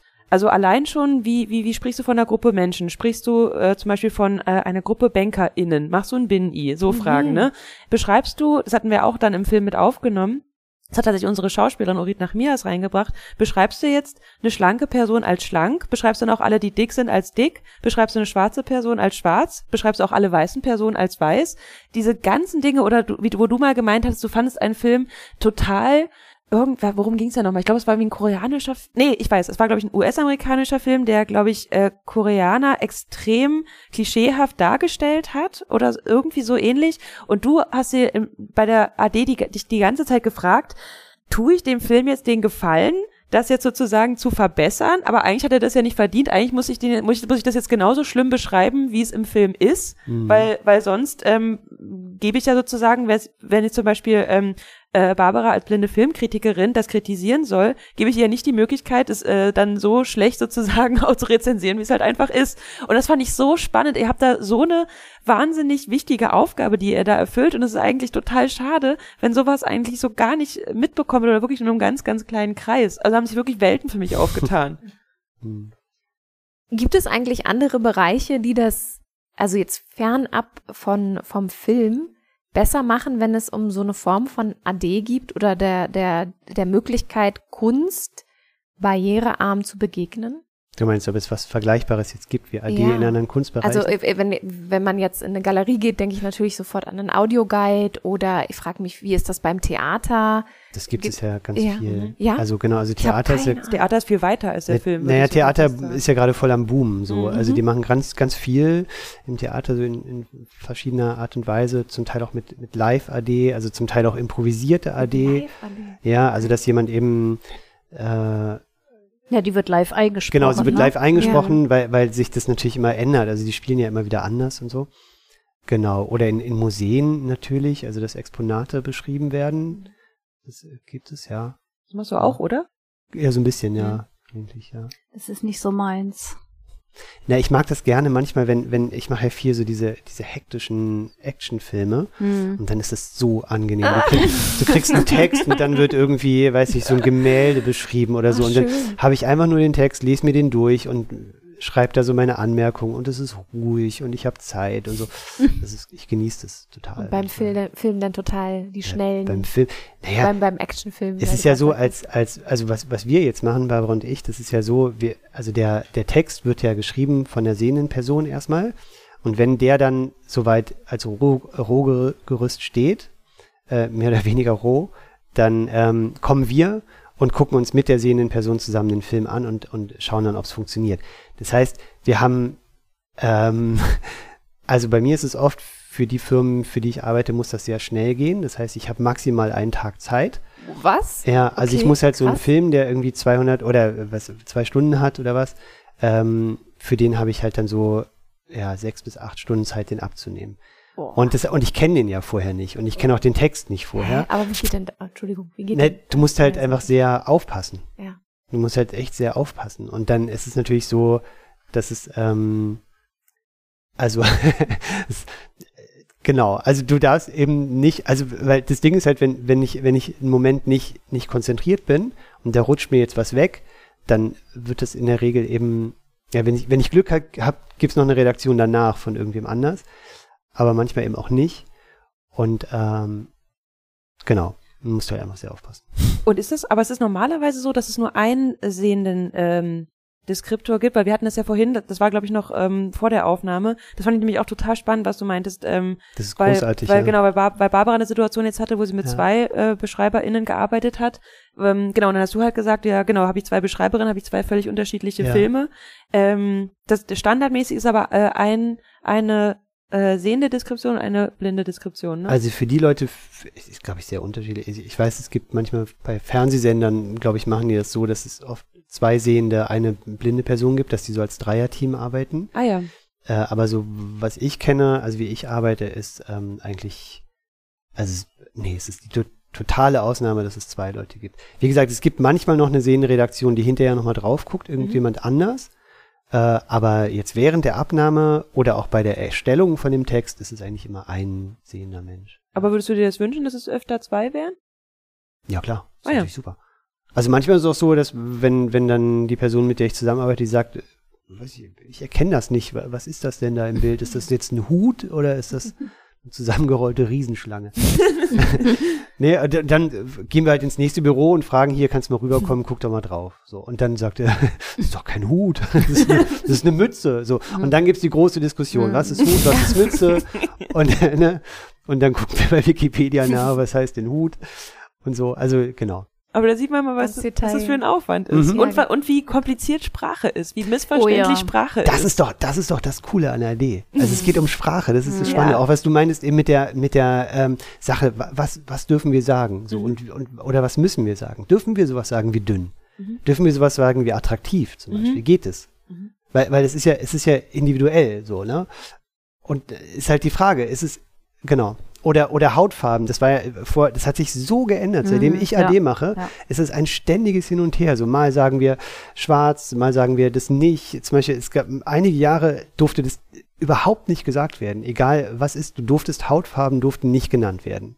So, da gab es richtig Vorschriften von, Boah, von manchen Firmen. spannend, Ja, von manchen. Von ähm, manchen, genau. verändert. Ja, Man, ja. Für manche war es dann wieder Mhm. okay. Ne? Ja. Und inzwischen ist es eigentlich so, dass man sagt, weil die, weil die Community selbst äh, halt sagt, schwarz ist in Ordnung, sich äh, schwarz zu nennen als, als Community oder als, ähm, als Merkmal sozusagen, weil es eben mehr bedeutet als die Hautfarbe, wenn du schwarz sagst. Ähm, seitdem dürfen wir das wieder sagen. Aber auch wieder, die, es gibt ja dieses schöne Wort der Handlungsrelevanz. Also sozusagen, was für, die, für, die, für das Verständnis der, der Handlung eines Films äh, wichtig ist, das darf genannt werden. Aber das ist natürlich extrem dehnbar. Ich wollte So, gerade ne? sagen, das ist wahrscheinlich gar nicht so einfach Überhaupt nicht. zu entscheiden in dem Moment, Nee. wo eine Sequenz eben beschrieben Nee. werden soll. Was, was ist hier jetzt, ja, also wo, wo fängt man an, wo hört man auf? Ja, und es sind ja Details. Ich erinnere mich, wir haben einen Film geschrieben, da, da ging's, war eine Szene, es, es gab eine Schulklasse, die hast du gesehen, und dann, und es waren alles Weiße, und es gab einen schwarzen Jugendlichen in dieser Schulklasse, und dann irgendwie plötzlich steht er halt auf und fängt an zu rappen. Ne, und, und hinterher setzt er sich wieder hin, so. Und wir haben einfach nur gesagt, ein Jugendlicher steht auf und beginnt zu rappen. Aber ich finde es total bezeichnend. Es geht Ja. auch wieder um das Image, weißt du? Natürlich so. Wir sehen einen Schwarzen, natürlich muss der jetzt so das, das typische Ding machen, was du irgendwie erwartest. Das, und das ist nämlich genau das, was du meinst. Mhm. Wir, wir machen den Film besser, wenn wir das nicht sagen, weißt du? Wir, wir, wir verschweigen das Klischee, mit dem Ja, ständig genau. gearbeitet wird. Und deswegen fand ich das, ähm, genau, und das macht eben, macht einen Riesenunterschied, ob man das sagt oder nicht, Ja. finde ich. Ich hänge gerade noch an der Idee, in einem Dreierteam zu arbeiten, aus einer Situation, Barbara, die bei dir vor kurzem, wenn ich das richtig verstanden habe, der Fall war, dass du mit zwei äh, weiteren Menschen noch gearbeitet hast an einer AD. Würdest du das bejahen, dass es gut ist, wirklich ähm, sechs, äh, äh, na, sechs sage ich jetzt schon, Augen. Sehr gut. drei Köpfe da dran arbeiten zu lassen? Oder ist das auch schwierig, weil man dann auf einmal zwei verschiedene Filme äh, zusammenbringen muss und das eigentlich auch eher mehr Anstrengungen bedeutet? Ich muss das mal ein bisschen sortieren. ja, bitte. Ähm, vor vielen, vielen Jahren, als äh, ADs noch die Ausnahme waren, ähm, wurde in Dreierteams gearbeitet, eine Woche lang. Da haben sich zwei sehende, eine blinde Person zusammengesetzt und haben diesen Film zusammen getextet. In den goldenen Zeiten. In den goldenen Zeiten, ja. Das, der Bayerische Rundfunk arbeitet manchmal immer noch so. Ähm, für mich wäre das nix. Ich habe keine Lust, mich eine Woche mit einem Film zu Ich auch beschäftigen. Ich auch nicht. Ich bin ganz Also, froh, wie es ist ich eigentlich. bin froh, wenn ich äh, ähm, als Auftragsarbeit ja, ähm, dann abends äh, äh, durch bin mit dem Film. Ähm, aber es gibt ideal, finde ich, wenn ein sehender Mensch den Text schreibt, den dann mit einer blinden Person durchgeht und dann in einem extra Kämmerlein am nächsten Tag oder so dann sich nochmal ähm, jemand Drittes an den, an den Text setzt. Aber dann auch nur einen Tag lang, um eben so nochmal abzuchecken, ne? Das finde ich eigentlich ideal und so arbeite ich eigentlich auch bei den Kinoblindgänger Eigenproduktionen. Ähm, und so hatte ich das jetzt auch gemeint. Ich habe eben von ähm, einer sehenden Autorin, die hat mir den Text geschrieben für ähm, ganz konkret ähm, Wo ist Anne Frank? Ein Animationsfilm. Und ähm, den habe ich dann mit ihr durchgegangen und dann ähm, habe ich den Text, ähm, hat dann Ralf Kremer in die Redaktion gemacht. Und ähm, da war ich wirklich überrascht, wie auf welche anderen Bilder der Wert gelegt hat, muss ich jetzt mal sagen. Und ähm, aber das war, glaube ich, bei diesem Film jetzt auch ein Extremfall. Und ähm, dann musste ich mich entscheiden, ja, will ich jetzt das Bild von der Autorin haben oder von dem Reif, ne? Und ähm, das war jetzt auch so zeitnah, ne? Da hatte ich auch ein bisschen Stress und da, auch da war ich jetzt froh, dass wir den gestern endlich eingesprochen haben und ich mich jetzt mit dem Film jedenfalls von der AD-Seite her äh, nicht mehr beschäftigen muss. Das klingt auch irgendwie ganz gut, wenn man, also ich kann mir vorstellen, dass es auch sehr fruchtbar ist, wenn man zu dritt an einem Tisch sitzt und sagt, wie machen wir es jetzt? Und dann auch gemeinsam darüber diskutieren kann. Kann mir aber auch vorstellen, die Vorteile, die du jetzt genannt hast oder die ich raushöre, Barbara, wenn man unabhängig voneinander sich alleine auf, äh, auf die AD einlässt und den Film, um dann auch nochmal zu merken, dass wo man sich vielleicht vorher in der Runde dran gerieben hat, ist das für eine andere Person überhaupt, also war das überhaupt merkbar oder war das gar kein Thema? Mhm.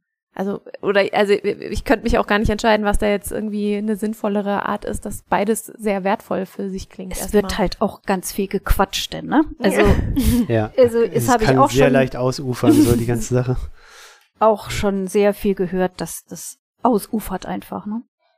Wäre es wichtig oder sinnvoll, jetzt noch einen Schritt weiter zu gehen und zu sagen, wenn wir so eine, also ich, ich höre raus, so eine Dreierkonstellation, je nachdem, wie man es jetzt machen möchte, ist schon eine totale Bereicherung in der Arbeit und für die Qualität der AD.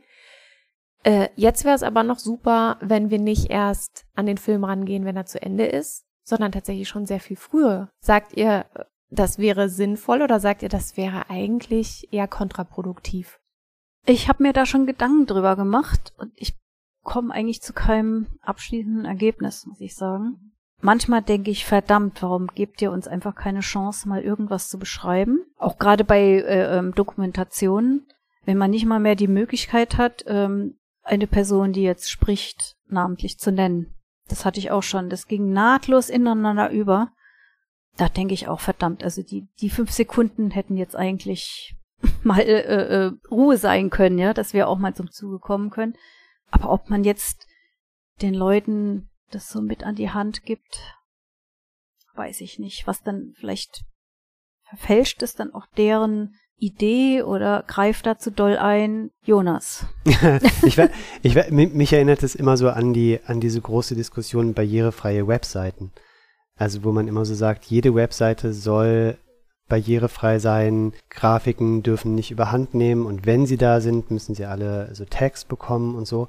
Und da habe ich halt immer so gedacht, also ich finde die Vorstellung, dass du irgendwie so dem Webdesigner, der Webdesignerin, die so zu Hause sitzen und dann irgendwie mit sehr viel grafischem Gefühl ihre Webseite bauen, dem jetzt vorzuschreiben, was sie machen dürfen und was sie nicht machen dürfen, bloß weil da vielleicht mal ein Blinder auf die Webseite geht, finde ich total gruselig.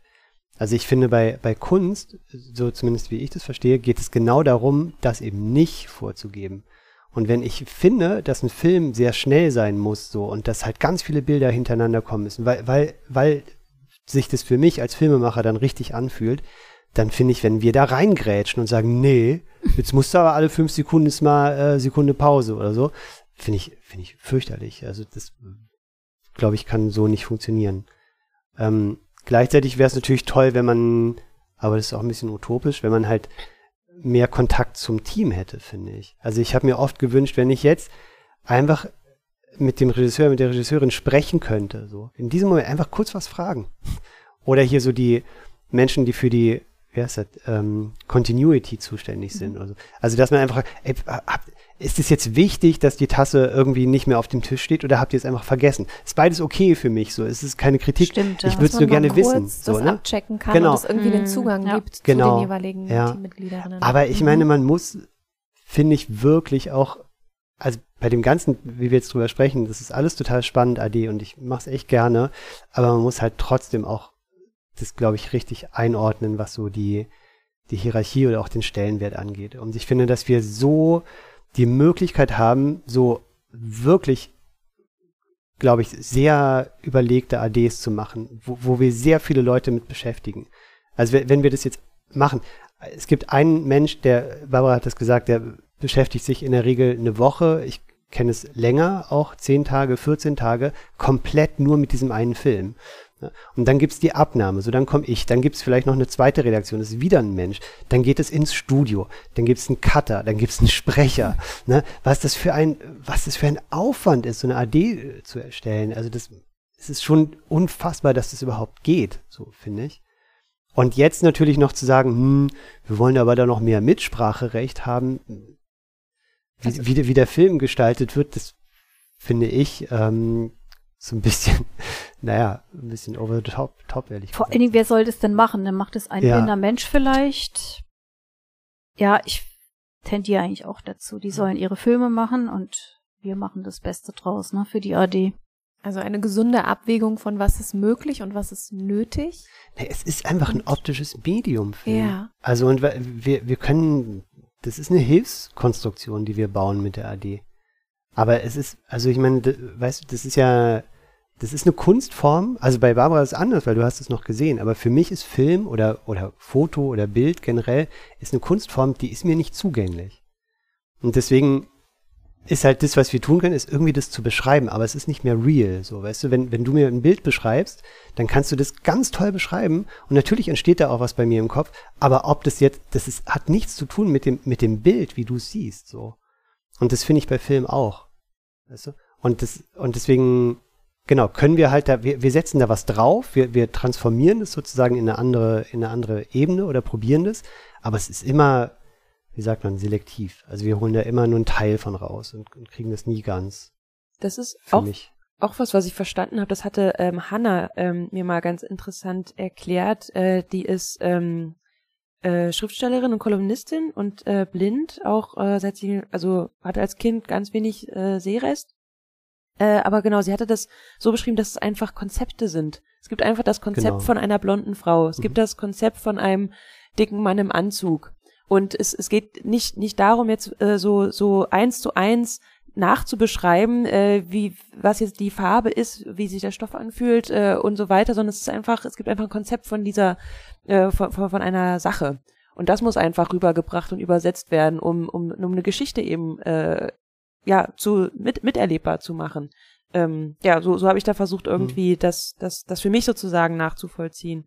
Ähm, und um genau vielleicht auch noch meinen mein, mein Senf dazu zu geben, vielleicht ist es einfach die diese klassische kulturwissenschaftliche Antwort, es kommt einfach drauf an. Also wenn man auf Webs äh, weil du jetzt die Website-Gestaltung angesprochen hast, also ich finde alles, was einfach wichtig ist und ähm, für das alltägliche Leben wichtig ist, also alle öffentlichen Institutionen, finde ich, sollten immer an erster Stelle in ihrer Gestaltung auf die Funktionalität und somit auch die Barrierefreiheit achten. Also alles, was jetzt, was ich Berliner Mhm. Stadt Klar. ähm, und so weiter ist. Also ich finde, da sollte einfach die Gestaltung immer im Hintergrund stehen und die Funktionalität und da sollte heutzutage Barrierefreiheit dazuzählen. Genau, und alles, was eben Webseiten sind, die, wo es um irgendwas Visuelles und was Gestalterisches geht, da kann man vielleicht sagen, ähm, das, das hat dann eben vielleicht äh, den, den obersten Stellenwert und man versucht eben aber die Mittel, die zur Verfügung stehen, äh, zu nutzen, um das trotzdem noch so eben so barrierefrei wie möglich, finde ich, ist immer, sollte so ein bisschen der, der Anspruch sein. Genau, ich finde es ohne, ist auch, ohne sich zu verkrampfen oder irgendwie sich selbst zu geißeln. Voll. Und es ist ja auch nochmal ein Unterschied dann zwischen Fernsehen, finde ich, und Film. Weil, also beim Fernsehen finde ich, das ist ein bisschen ähnlich wie, wie, die, äh, wie die Berliner Stadt, Mhm. also wie die Webseiten davon. Ich finde, das sollte tatsächlich, ähm, ne, also da finde ich, kann man das auch ganz gut machen. Aber jetzt bei, bei Film oder gerade so bei diesen, bei so Arthouse-Sachen, finde ich das, ähm, genau. Also die Tagesschau sollte schon möglichst Ey, bei der Tagesschau sein. zum, genau, bei der Tagesschau ist genau was Barbara meinte. Bei der Tagesschau ist es für mich nicht akzeptabel zu sagen, warum kann ich nicht, bevor äh, jemand spricht, einfach zwei Sekunden Pause haben und dann steht eben die Standardisiert Einblendung ein bisschen Mhm, länger und dann ja. eben kurz eine Stimme haben, die das antextet. Das verstehe ich nicht. Mhm. Also Gerade das, so ein das, Format, was halt so täglich produziert wird, Ja, dass und man das- da viel mehr ja- eigentlich schon wissen müsste, wie der Hase läuft. Ja, und es hat ja Mhm. keinen künstlerischen Anspruch, die Tage, also glaube Ja. ich. Nee, wirklich. Oh, wer weiß. Kann ich, kann ich bestätigen. ich glaube auch nicht, nee. Ja. Ja.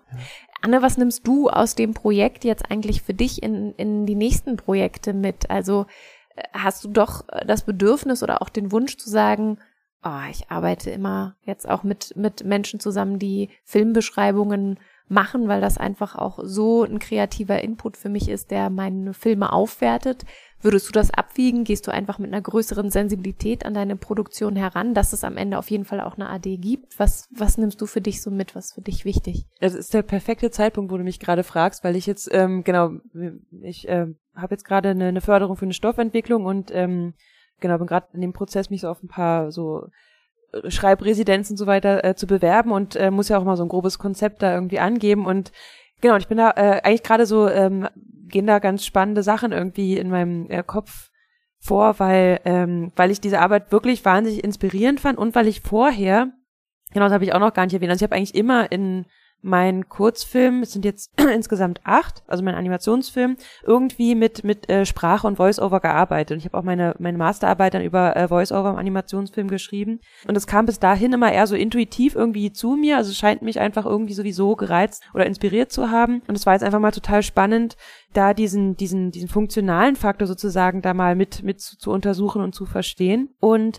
gleichzeitig habe ich das immer bei meinen Filmen, dass ich immer, wenn ich was fertig habe, das Gefühl habe, dass, dass es ein einziger Kompromiss ist und das, ah, es ist jetzt gar nicht der Film geworden, den ich wollte, aber beim nächsten Mal, ja, beim nächsten Mal mache ich wirklich den, endlich den Film, den ich immer wollte. Aber ich glaube, das ist, das können bestimmt ganz viele ähm, Film- und allgemein Kunstschaffende bestätigen, dass sie das auch kennen.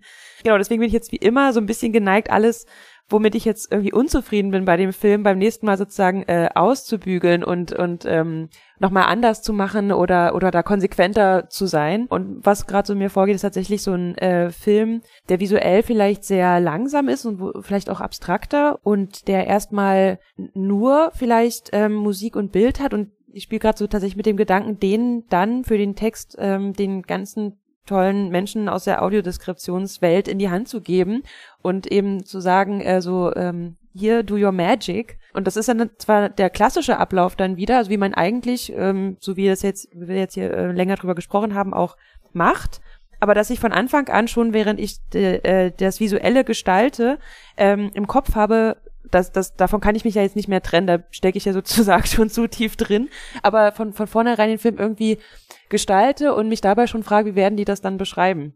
Also das ist gerade so ein bisschen die, die Richtung, in, in die ich denke, tatsächlich. Das klingt fast auch schon wie so ein künstlerisches Forschungsprojekt 2.0.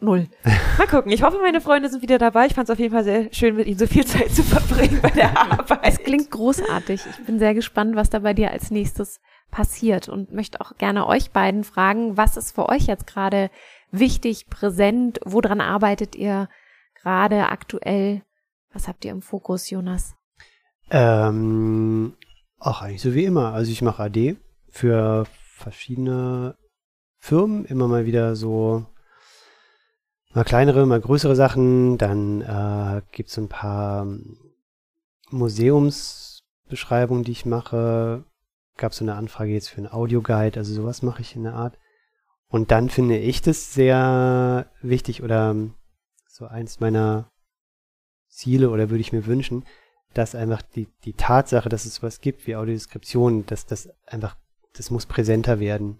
Es ist so, selbst wenn, selbst wenn wir jetzt ein, ähm, eine Audiodeskription machen, äh, ich kenne das viel von so kleinen Clips, so von so irgendwelchen Image, ähm, Filmen oder so, oder wenn es um irgendwelche Projekte geht oder so, die sich, die sich ähm, darstellen in einem Film, dann gibt es zwar diese Audiodeskriptionsfassung, aber die ist irgendwie sehr schwierig zu finden auf, auf einer Webseite oder die ist dann auch gesondert angekündigt oder so.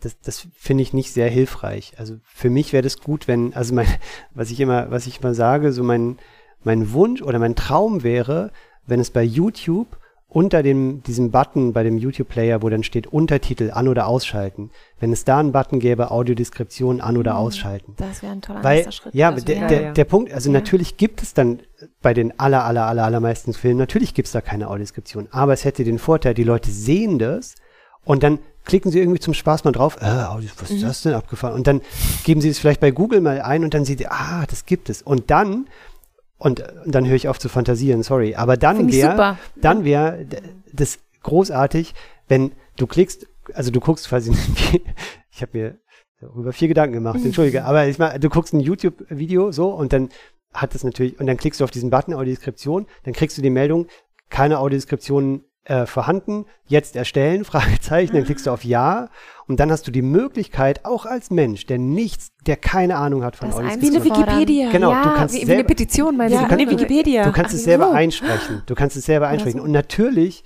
werden diese ganzen Kriterien, die uns ja so wichtig sind bei der AD, ne, was, was wir gesagt haben, diese ganzen Regeln, so. Natürlich werden die alle nicht kennen, aber darauf kommt es nicht an, so. Meiner Meinung nach kommt es echt auf, auf die Masse an. So, es muss, es muss, Ne? Und ich glaube, wenn, also so wie ich meine, meine Freunde kenne, wenn die Videos gerne gucken und auch gerne immer wieder gucken, dann haben die riesen Lust darauf, die, die, die zu beschreiben. So, die wollen ja drüber reden. So, das, die quatschen mich ja voll mit. Ne? Also die beschreiben das ja automatisch und die Leute einmal dazu bringen, ey, mach einfach das, was du sowieso auch machst. So erzähl das einfach, mach das Mikro an und lass den Film laufen, nimm das auf. So.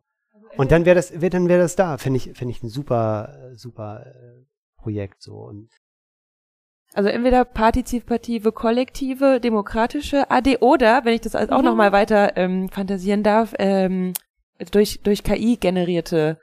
durch, Aber durch KI auch völlig okay. Ich glaube, soweit sind wir halt noch nicht. Aber äh, das wäre natürlich das, wo es wo es hingeht. genau, das würde anfangen, das würde ja immer besser werden. Das Ja. ist ja das Ding. Ja, und es ist auf jeden Fall schon jetzt interessant, was ihr draus machen würde, klar.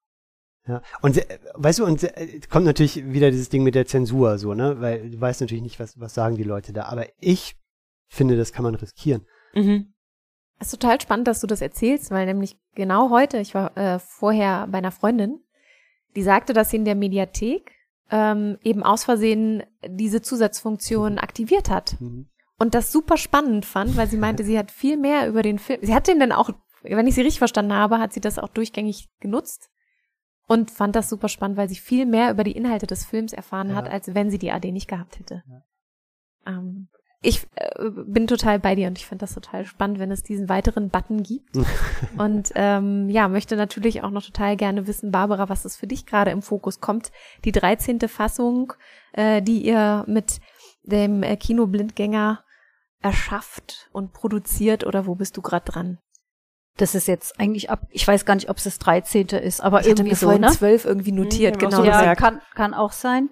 Ähm, das ist eigentlich abgeschlossen. Der kommt nächste Woche ins Kino und wir haben auch den Trailer barrierefrei ausgestattet. Der kommt dann in Blindgängerins YouTube-Kanal. Das ist ja auch nochmal so ein Ding.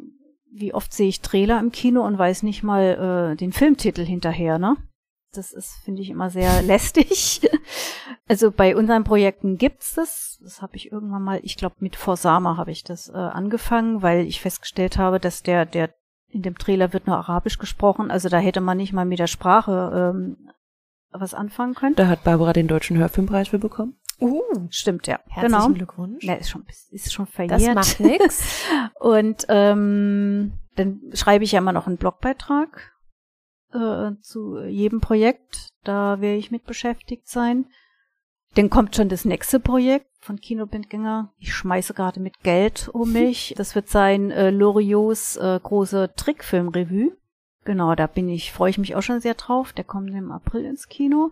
Zwischendrin auch natürlich an ADs für ähm, Anbieter arbeiten. Ähm, Du setzt dich für eine Lola für Barrierefreiheit ein. Ja, sogar da- für zwei. das muss ich auch wieder ähm, anleiern. Da gibt's jetzt einen Plan B und der sieht gar nicht so schlecht aus. Also, dass wir, ich bin aufgewachsen ohne die Worte Inklusion und so weiter, sondern ähm, für mich war das eigentlich was ganz Normales.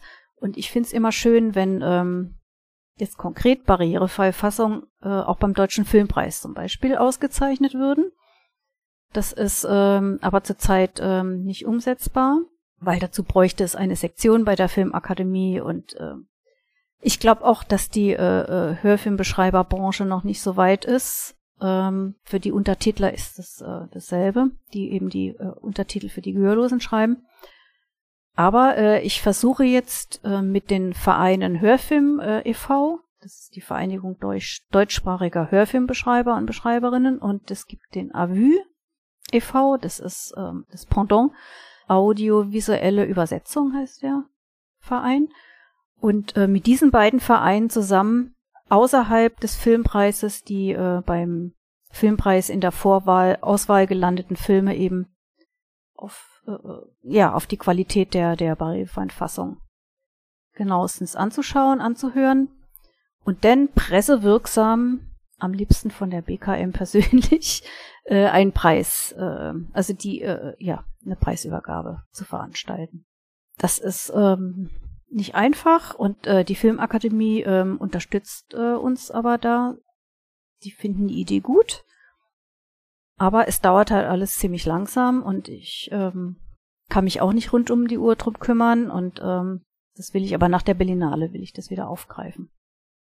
Ich höre, ihr seid auf jeden Fall alle gut unterwegs und seid äh, beschäftigt mit, mit den verschiedensten Projekten. Ich drücke euch die Daumen, dass genau diese Sachen auch weiter passieren. Äh, Jonas, wir sprechen uns wieder äh, in einem Jahr und dann gibt es diesen tollen Button bei YouTube. Definitiv, ja. Barbara, es gibt auf jeden Fall die Lola, dass die weiter vorangebracht wird. dass Aber wie gesagt, nicht beim kann. Filmpreis, sondern Plan B parallel. Sehr gerne auch das. Einfach, dass genau das passiert, Jonas, was du vorhin auch meintest, dass dieser Bereich der Audiodeskription einfach präsenter gemacht wird und das nicht nur dadurch, dass es mehr ADs gibt bei Filmen, sondern auch ich wirklich dieses mit dem Button finde ich, das hängt jetzt total in meinem Kopf, dass auch Leute sehen, wenn etwas nicht verfügbar ist und auch äh, wenn sie sehend sind, ähm, da aber daran denken, dass das total genial wäre, wenn es das gibt, um dafür sensibilisiert zu sein, wie viele Menschen dadurch dann eben auch dieses Erlebnis bei diesem Film, ob jetzt auf YouTube oder eben im Kino, auch miterleben dürfen und bedanke mich daher sehr, sehr herzlich für diese wunderbare Runde mit euch dreien und äh, freue mich auf ein nächstes Mal, wo wir dann genau über diese Themen vielleicht sprechen, die sich bis dahin weiterentwickelt haben. Vielen, vielen Dank. Ja, Danke. Dankeschön. Und euch da draußen wünsche ich wie immer einen äh, schönen guten Abend, eine gute Nacht. Vielleicht seid ihr auch gerade dabei, morgens aufzustehen, zur Arbeit zu gehen, wo ihr auch seid. Ähm, habt eine gute Zeit mit uns im Ohr. Und ähm, ich würde sagen, wir hören uns beim nächsten Mal wieder. Macht's gut. Tschüss.